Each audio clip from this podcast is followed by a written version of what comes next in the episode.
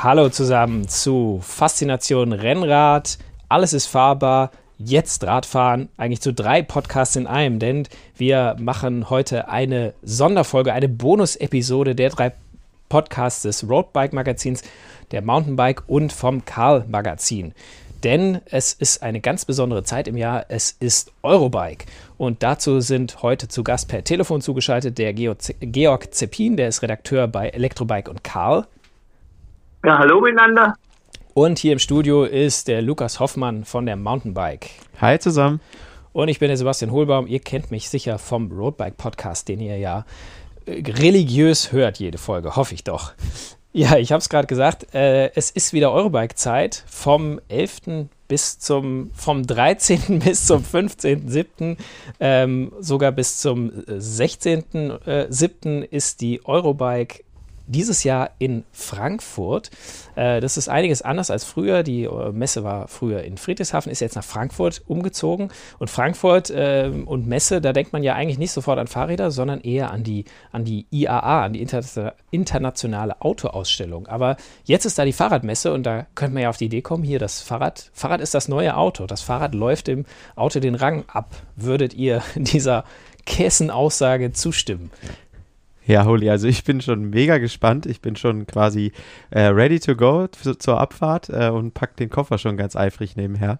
Ähm, ja, ich bin total gespannt, wie Frankfurt so wird, weil äh, ja, so als typischer äh, Automobilbub bin ich früher mit meinem Dad voll oft hingefahren und habe dann die Automobilprunkbauten gesehen und jetzt wird es echt verrückt, in den, in den riesen Messehallen da in Frankfurt die Fahrradbranche zu sehen. Aber äh, ja, ich glaube, es ist auch äh, ein tolles Signal, dass wir jetzt in so einer riesen Messestadt äh, zu Gast sein können als, als Fahrradindustrie, weil ich glaube, dass Fahrräder äh, ja eh aktuell gerade gefragt sind wie nie und auch äh, die ganze Energiekrise, die aktuelle politische Lage uns da äh, ja ganz gut in Szene setzen könnte. Ja, da gebe ich dir recht, Lukas.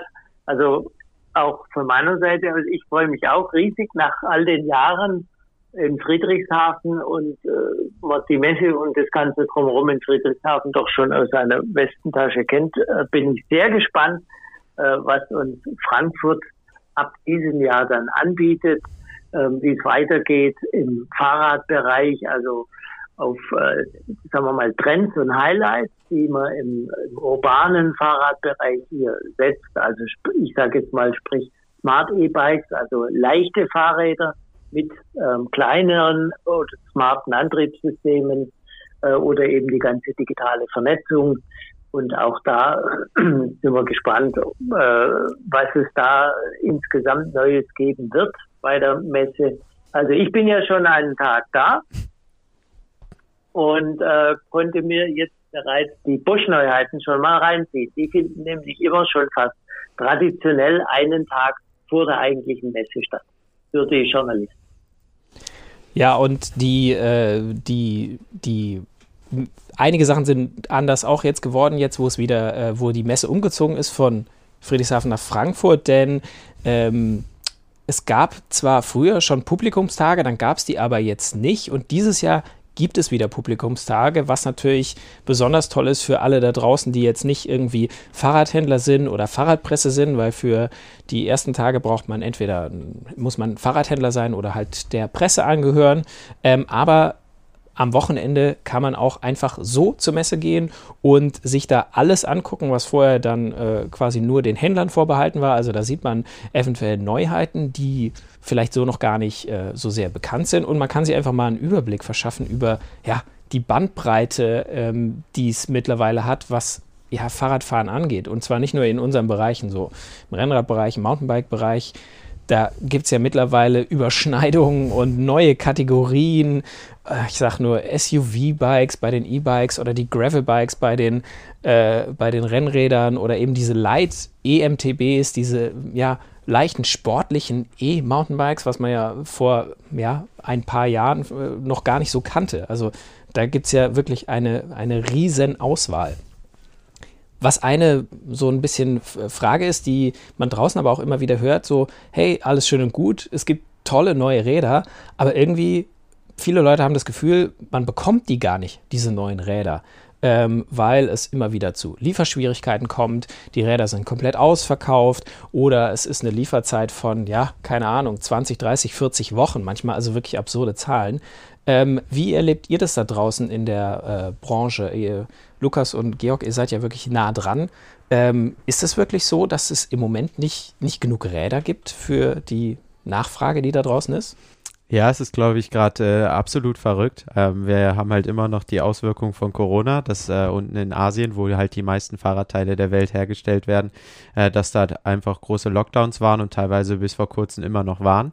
Und es ist nun nicht wie in der Automobilindustrie, dass es über den ganzen Globus verteilt äh, Werke gibt, wo dann äh, ja, Fahrräder gebaut werden, sondern es sind oft dann nur eine. Also mal als Beispiel, äh, der Branchenriese Shimano hat nur eigentlich ein Werk, wo Scheibenbremsen hergestellt werden. Und wenn dann äh, da halt mal für diverse Wochen das Werk steht, dann wird es für den Weltmarkt spannend, wo man dann äh, die Disc Brakes herbekommt. Und äh, das führt dann tatsächlich dazu, dass äh, ja teilweise Fahrräder nicht ausgeliefert werden können, weil einfach nur die Bremsscheibe fehlt. Alle anderen Teile sind da. Plus, was dann halt nochmal durch die Pandemie dazu kam, dass die ganze Welt auf einmal aufs Fahrrad umgestiegen ist. Also nicht nur wir hier im deutschsprachigen Raum uns alle überlegt haben, ach, vielleicht fahre ich jetzt mal mehr Fahrrad, wenn ich eh nicht in Urlaub fahren kann, sondern dass die ganze Welt mehr Räder nachgefragt hat und das deswegen ja auch der ganze Weltmarkt sozusagen auf einmal leergefegt war und gar nicht genug Räder bekommen konnte. Und diesem Defizit rennen wir immer noch so ein bisschen hinterher. Georg, wie ist es bei euch im Elektrobike-Segment? Ich glaube auch äh, eher schwierig, gerade an Räder zu kommen, oder? Ja, das ist eher schwierig, wenn wir jetzt äh, zum einen von Neuheiten sprechen, die wir jetzt dann auf der Messe sehen.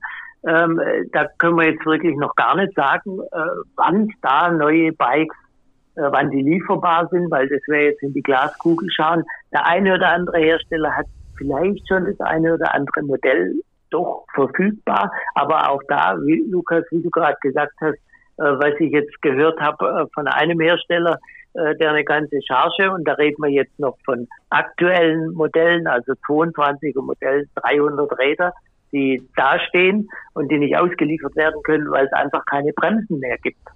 Ja, und dann kriege ich es von der Konsumentenseite her mit, äh, wo Fahrräder bestellt werden und dann heißt es, ähm, ja, wir können liefern, ähm, aber das neue Modell dann, und zwar Modelljahr, Achtung, 2024. Ja, und das also ist natürlich schon krass. Ne? Da muss man teilweise ähm, ein bisschen geduldig sein. Das ist so ein bisschen Fluch und Segen. Also wir, wir haben gerade eine, eine Phase von einem absoluten Radboom und zwar über alle Bereiche. Klar, E-Bike äh, hat diesen Boom schon länger, aber da gab es jetzt auch nochmal eine Spitze äh, während der, ja, während der so ersten Corona-Hochzeit. Ähm, aber auch die anderen Bereiche, egal ob Gravelbikes oder Rennräder oder Mountainbikes, die sind alle von diesen Lieferschwierigkeiten betroffen und äh, von dieser hohen Nachfrage. Also die, die drei großen Komponentenhersteller ähm, für Schaltungen, SRAM, Shimano und Campagnolo, jetzt im Rennradbereich, die haben, sagen alle, sie haben ihre Produktion unglaublich hochgefahren. Sie haben teilweise ihre Produktion verdoppelt. Das muss man sich auch mal vor Augen führen. Also die stellen ja. doppelt so viele Teile her wie vor, vor der Pandemie, kommen aber nicht hinterher, ähm, weil die Nachfrage so groß ist. Oder, was auch ein Problem ist, die ganze Logistik ist äh, immer noch etwas aufgewühlt. Also äh, ist schon ein bisschen her, aber einige wow. erinnern sich, vor, vor einigen äh, Monaten war dieses äh, Containerschiff im äh, Suezkanal festgesteckt ja. und äh, das hat die, das hat alles durcheinandergewirbelt und jetzt gibt es immer wieder so kleine Verzögerungen an Häfen, wo ein Lockdown ist. Dann fehlen Container, Container sind teurer geworden. Also sind alles solche, solche Probleme, die für sich genommen vielleicht noch zu stemmen wären, aber halt in Summe dazu führen, ja, dass man in den Laden geht und sagt, ich hätte gern ein Rad und der Händler möchte dir ein Rad verkaufen, hat aber leider gerade keins oder zumindest kein vollständiges Rad. Also ja, aber das ist, finde ich, auch so das Verrückte. Wir leben halt in einer globalisierten Welt. Ähm, und äh, ja, wenn da mal irgendwo was ins Stocken kommt, dann hat man gleich ein großes Problem. Ist aber auch spannend, weil viele Hersteller tatsächlich jetzt auch schon verlauten lassen, dass sie wieder in Europa herstellen wollen oder die Produktion ein bisschen mehr zurück nach Europa holen wollen, die äh, Wege ein bisschen kürzer werden äh, alles ein bisschen lokaler wird. Also auch da bin ich gespannt, was sich so manche Hersteller einfallen lassen haben, was wir so auf der Messe hören, um wirklich diesem wahnsinnigen äh, Bedarf, ja, wie es da weitergeht. Und vor allen Dingen auch, ob dieser Bedarf weiterhin so hoch bleibt. Ich finde es ziemlich so schwer, wenn ich jetzt ein Fahrradhersteller wäre, ähm, jetzt die nächsten Jahre schon vorauszuschauen, um zu sagen, bleibt dieser Hype weiterhin so hoch, kann ich weiterhin so viel Fahrräder ähm, ja, verkaufen, weil die müssen ja auch teilweise zwei, drei Jahre in Voraus bestellen. Das ist ja auch das Verrückte. Georg hat es gerade gesagt, Modelljahr 2024. Eigentlich musst du jetzt schon dir überlegen, wie viele Räder du in zwei, drei, vier Jahren brauchst. Mhm. Und ich glaube, das wird auch spannend für die Industrie, ähm, ja, jetzt vor allen Dingen auch zu sehen, äh, wie, wie sich auch unsere äh, Weltkrise, wie wir sie ja nun gerade haben, weiterentwickelt. Ob die Leute jetzt äh, öfter mal sagen, bei den Energiepreisen lasse ich mein Auto lieber stehen und fahre mit dem Rad zur Arbeit. Also alles spannende Sachen und ich bin echt äh, ja sehr gespannt auf viele Gespräche da in Frankfurt, was so kommt. Ja, das ist, äh, wenn ich da mal noch einhaken darf gerade, das wird natürlich sehr spannend, wie äh, du schon gesagt hast, Lukas, ähm, wie sich, wenn sich die Krise dahingehend entwickelt, dann kann tatsächlich sein, theoretisch, dass unsere Fahrradindustrie da noch mehr Nutznießer ist, wie sie seither schon war. Und dann äh, transportiert sich natürlich das Materialproblem immer noch weiterhin raus. Wenn jetzt aber der Bedarf dann entsprechend abnimmt oder sagen wir mal die Nachfrage, äh, dann kommt es äh, wahrscheinlich irgendwann mal wieder zu, zu so einer Deckung, dass man auch ein Fahrrad bestellen kann und es dann auch in seiner Wunschfarbe dann mhm. vielleicht wieder bekommt, Verrückt. was halt eben momentan äh, nicht möglich ist äh, und man da auch äh, sich vielleicht ein bisschen äh, davon äh, äh davon wegfinden sollte, dass man sagt, äh, ich hätte jetzt gern ein neues Rad, aber ich muss jetzt halt dann am Ende auch erst mal schauen, was gibt's denn, was bietet mir der Markt in meiner Fahrrad, in meiner Rahmengröße oder in meiner passenden Größe? Und äh, wenn das jetzt nicht gerade in der Farbe ist, äh, dann muss ich halt dann vielleicht trotzdem zuschlagen, weil es halt gerade da ist. Ja, das ist auch der Ratschlag, den ich äh, im Moment immer wieder im privaten äh, Umfeld gebe, wenn Leute mich fragen nach einem, Rat oder ja, Beratung suchen, welches Rad sie sich zulegen sollen. Und ich, dann sage ich auch oft, du überlegst dir nicht zu lang, wenn dir eins hast, das dir gefällt, idealerweise schon mal Probe gefahren und du passt drauf, schlag lieber zu. Los wirst es alleweil. Los wirst es sowieso, aber ja. generell, wenn du halt dann äh, dir eine Woche Bedenkzeit gibst, dann kann es halt sein, dass das äh, Ding dann äh, beim Händler deines Vertrauens schon weg ist und dann höre ich Geschichten von Leuten, die dann wirklich zum nächsten Händler äh, relativ weit fahren, um noch ihr Rad zu bekommen und äh, da große Wege in Kauf nehmen. Also ja, da ist äh, der, da sollte man schnell sein, einfach so gut es geht. Aber bevor wir jetzt äh, nur hier schwarz malen, dass man äh, nicht mehr an Räder kommt, also erstmal die Situation wird sich hoffentlich ein bisschen weiter entspannen und zweitens, wir wollen ja auch ein bisschen Vorfreude machen auf die, ja, die Neuheiten der Saison. Deswegen äh, mal frage ich euch mal, äh, fangen wir mal mit Lukas an, worauf freust du dich denn bei der Eurobike 2022? Also was möchtest du sehen? Welche Trends interessieren dich besonders? Ja, also erstmal bin ich, äh, freue ich mich schon super drauf, dass die ganze Szene und Branche so wieder zusammenkommt und man einfach ja alle Leute an einem Ort hat ähm, und ja, einfach mal auch äh, ein bisschen besprechen kann, was sind eigentlich so die Trends, wo wollen wir als gesamte Branche hin, äh, was kommt in den nächsten Jahren alles so. Aber da kommen wir jetzt auch schon zu den Neuheiten. Ähm, es wird natürlich super interessant, was alles so dastehen wird. Ich denke, dass wir weiterhin im Mountainbike-Bereich äh, viel äh, in die E-Mountainbike-Richtung sehen. Das ist ja ein bisschen was anderes bei, äh, als bei euch, Holi.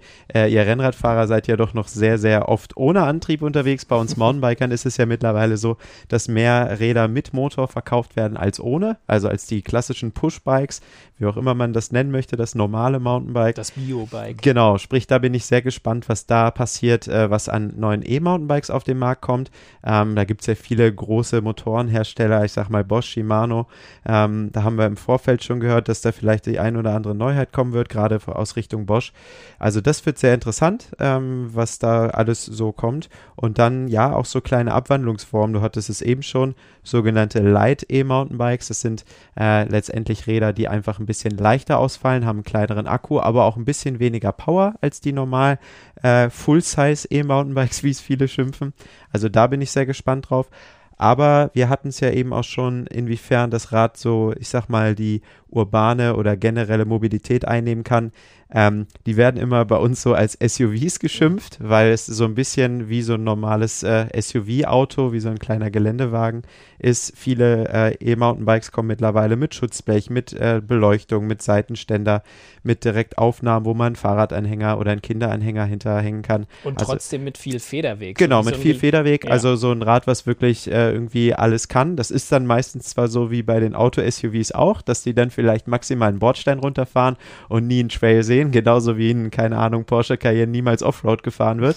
Aber es ist ja doch eine sehr praktische Sache, ne? Genau. Ja, der einzige Unterschied zu den ähm, Autos ist ja, dass man mit dem SUV äh, Bike äh, ja tatsächlich dann auch ins Gelände gehen kann, was man ja im Automobilbereich ja mit den Kisten, die sehen zwar mordmäßig aus, aber da geht auch nur der Bordsteig und da, mehr nicht. Ne? Da hast du recht, Georg, genau. Ja, und ansonsten freue ich mich äh, sehr auf das Thema Systemintegration. Da ist ja gerade wirklich viel los im Markt, was so elektronische Komponenten angeht. Also wir haben im Mountainbike-Bereich die ersten elektronischen Fahrwerke, die sich wirklich schon fast im Formel-1-Style äh, an die Gegebenheiten auf den Trail anpassen können. Wir haben elektronische Schaltungen, äh, wir haben komplette Biosysteme, die miteinander kommunizieren. Also da freue ich mich total drauf. Aber Holi, da kann ich fast schon zu zu dir übergeben, weil das Thema Elektronik am Rad ist ja auch im Rennradbereich was, äh, wo es schon die eine oder andere Neuheit jetzt im Vorfeld der Messe gegeben hat, wo du wahrscheinlich gespannt sein wirst, was du so sehen kannst, oder? Genau, also die, ähm, die Schaltungen am Rennrad, die gehen mehr und mehr in die elektronische Richtung. Also äh, es gibt immer mehr elektronische Schaltungen, immer weniger mechanische Schaltungen. Das klingt jetzt im ersten Mal für viele Rennradfahrer, die ihre äh, mechanische Schaltung schätzen und lieben, klingt das erstmal ein bisschen, ja, vielleicht nicht so, worüber man sich freuen äh, kann. Ähm, leider werden dann die Räder mit elektronischen Schaltungen auch tendenziell ein bisschen teurer. Andererseits, diese elektronische Schaltung ist ähm, ja, wie viele andere äh, Fortschritte im Rennradbereich, die am Anfang nicht so beliebt waren, bringt die schon auch einen Mehrwert. Also wer mal mit einer elektronischen Schaltung gefahren ist, und ich empfehle es jedem mal, das auszuprobieren, wenn er die Möglichkeit hat, der äh, weiß das schon zu schätzen. Also ich finde es toll, dass da vor allem auch nicht nur in den hochpreisigen Bereichen, sondern auch im ja, mittel- bis unteren mittleren Preisbereich äh, mehr passiert. Also Shimano äh, hat jetzt kürzlich erst eine neue elektronische Schaltung äh, vorgestellt, die 105. Wer äh, sich im Rennradbereich auskennt, weiß, das ist so ja untere Mittelklasse, Einsteigerklasse, was ich sehr spannend finde. Und von SRAM gibt es auch schon die Rival äh, Access äh, als elektronische Schaltung, auch so ein bisschen mehr Einsteigerbereich. Also die Räder werden so ein bisschen elektronischer.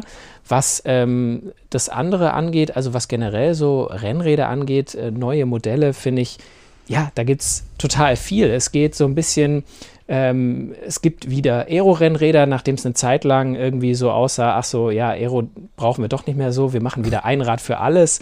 Jetzt gibt es wieder ein paar neue Aero-Rennräder, da bin ich äh, spannend, auch äh, gespannt drauf, was Neues zu sehen.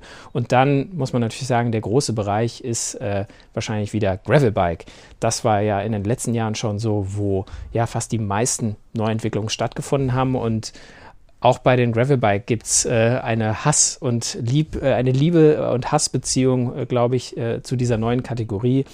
Manche Leute sagen, brauche ich nicht, das ist eigentlich wie, wie ein ungefedertes Mountainbike, finde ich blöd. Andere fahren damit und sind total weg vom Hocker. Endlich können sie auch mal über Schotterwege brettern, so wie mit dem Rennrad auf der Straße oder auch mal abseits des Verkehrs unterwegs sein. Und da wird sicher einiges ähm, Neues vorgestellt, weil sich diese Kategorie Gravelbike immer weiterentwickelt. Also da gibt es dann Gravelbikes, die sind mehr für, für mehr Tagestouren über Stock und Stein. Dann gibt es Gravelbikes, die sind mehr für ja, richtige Gravel-Rennen konzipiert, also richtig schnelle, kompromisslose Rennmaschinen, einfach mit äh, breiteren Stollenreifen.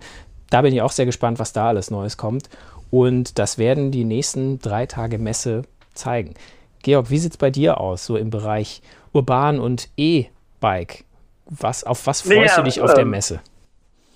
Also ich, ich äh, freue mich schon einmal, äh, die äh, neuen Bosch-Komponenten. Zum einen, ich meine, ist ja der, einer der großen Player im E-Bike-Bereich.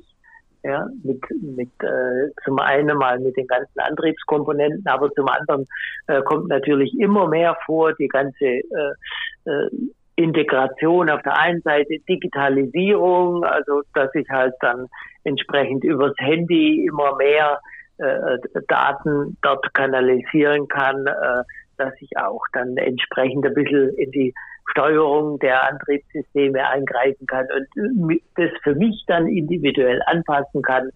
Also da sind sicher interessante Sachen, die uns da erwarten. Und ähm, der, der Trend, äh, den konnten wir ja schon ähm, im großen Elektrobike-Test sehen, äh, dass wir äh, im Prinzip auf der einen Seite, äh, wie, wie wir es schon angesprochen haben, äh, diese äh, voll ausgestatteten mit Hyperfederweg SUV-Bikes, die dann auch mal in den Trail können, also so Räder für jede Gelegenheit haben ähm, und auf der anderen Seite eben gerade im urbanen Bereich ähm, Antriebssysteme, die leicht sind, äh, mit kleinen Akkus, die man dann halt auch mal gut tragen kann. Ich rede jetzt mal so vom Gesamtgewicht vom Rad so zwischen, ich sage jetzt mal 15 und 18 Kilo, ja, dass ich halt das Rad dann auch mal hochtragen kann auf der einen Seite und dass es halt auch entsprechend agil und handlich fährt auf der anderen Seite. Also da erwarte ich mir schon ziemlich viel. Und äh, ich denke auch, die, da komme ich jetzt auch nochmal zurück zu ein bisschen, was wir vorhin erörtert haben, äh, die, die Krise und die ganze Corona-Krise. Äh, das bietet natürlich auch äh, momentan ähm, Möglichkeiten für kleine Komponentenhersteller, hier in die Lücken reinzuspringen und äh, innovative Produkte anzubieten als Ergänzung äh, zu unseren großen äh, Komponentenherstellern Shimano, SRAM und äh, Campagnolo im Rennradbereich. Also da bin ich gespannt, was da alles kommt. Äh, dann haben wir natürlich äh, Motoren, also sprich Antriebssysteme. Auch da gibt es einige Neuerungen. Ähm, wurde ja jetzt schon vor ungefähr sechs, acht Wochen äh, der neue Fazua-Antrieb vorgestellt. Dazu waren wir eigentlich von der Presse alle eingeladen. Es musste dann leider ausfallen, weil nicht genügend Testkapazitäten da waren. Also sprich, ich habe es auch nur am Bild bisher gesehen Oha. und ähm, das wird sicherlich auf der Messe da sein und da bin ich schon sehr gespannt, äh, wie sich das Pferd anfühlt, wie es ausschaut. Also dann kann ich allen, die jetzt zuhören, nur empfehlen, auch die nächsten Folgen, die nächsten Bonusfolgen äh, anzuhören. Wir werden quasi direkt nach einem Eurobike-Tag live und in Farbe werden wir äh, direkt eine Folge aufnehmen mit den frischen Eindrücken, die wir von der Messe mitgenommen haben. Das heißt, alle neu, die neuesten Infos kriegt ihr eigentlich hier im Podcast. Und äh, natürlich kriegt ihr die auch bei uns im Internet auf roadbike.de, auf mountainbike-magazin.de und bei elektrobike.com äh, ähm, kriegt ihr alle Infos und natürlich auf karl.jetzt, darf ich nicht vergessen, äh, kriegt ihr alle Infos, was die neuen Produkte angeht. Und äh, deswegen schaut da auf den Webseiten vorbei und äh, hört euch den Podcast an, könnt ihr gleich abonnieren. Falls ihr den ihr es jetzt quasi im Feed von Roadbike hört, dann abonniert euch doch einfach noch den Mountainbike und den Karl-Podcast mit dazu, denn da gibt es auch immer spannende Infos für äh, übers Rad. Ja, und wenn ihr das alles ein bisschen relaxter konsumieren wollt, dann könnt ihr euch natürlich auch die Magazine kaufen. Mountainbike, und Roadbike und Karl gibt es auch in gedruckter Form, findet ihr an jedem guten Kiosk oder im Internet. Und ja, wir freuen uns, wenn ihr morgen wieder reinhört bei unserer Zusammenfassung des ersten Tags der Eurobike. Also macht's gut und bis dann. Ciao. Ciao.